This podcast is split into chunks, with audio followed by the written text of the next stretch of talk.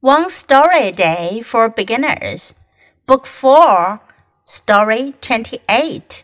Fix the Hole, Part 2, based on a Chinese tale.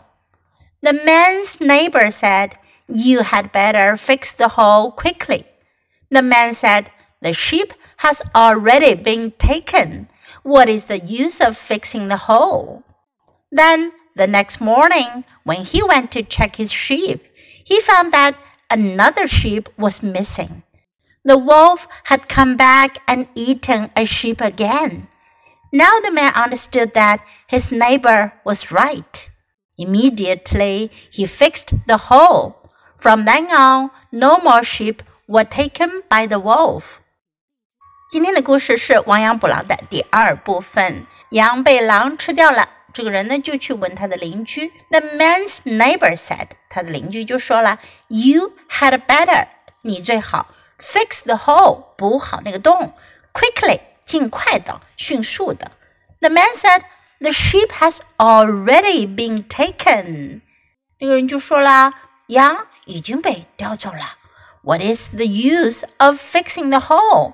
再补好洞有什么用呢？Then the next morning。 然后呢，第二天早上，when he went to check his sheep，当他去检查他的羊，he found that another sheep was missing。他发现又有只羊不见了。The wolf had come back and eaten a sheep again。狼回来了，又吃掉了一只羊。Now the man understood that his neighbor was right。现在这个人知道了，他的邻居说的是对的。 immediately，立刻马上，he fixed the hole，补好了洞，他马上就把洞给补好了。From then on，从那时候起，no more sheep were taken by the wolf，再也没有绵羊被狼叼走了。Now listen to the story once again.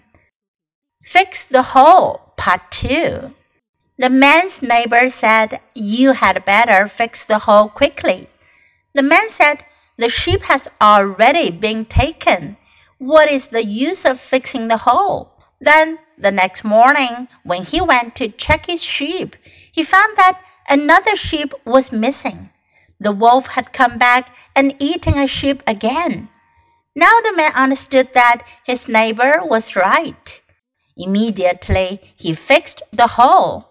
From then on, no more sheep were taken by the wolf.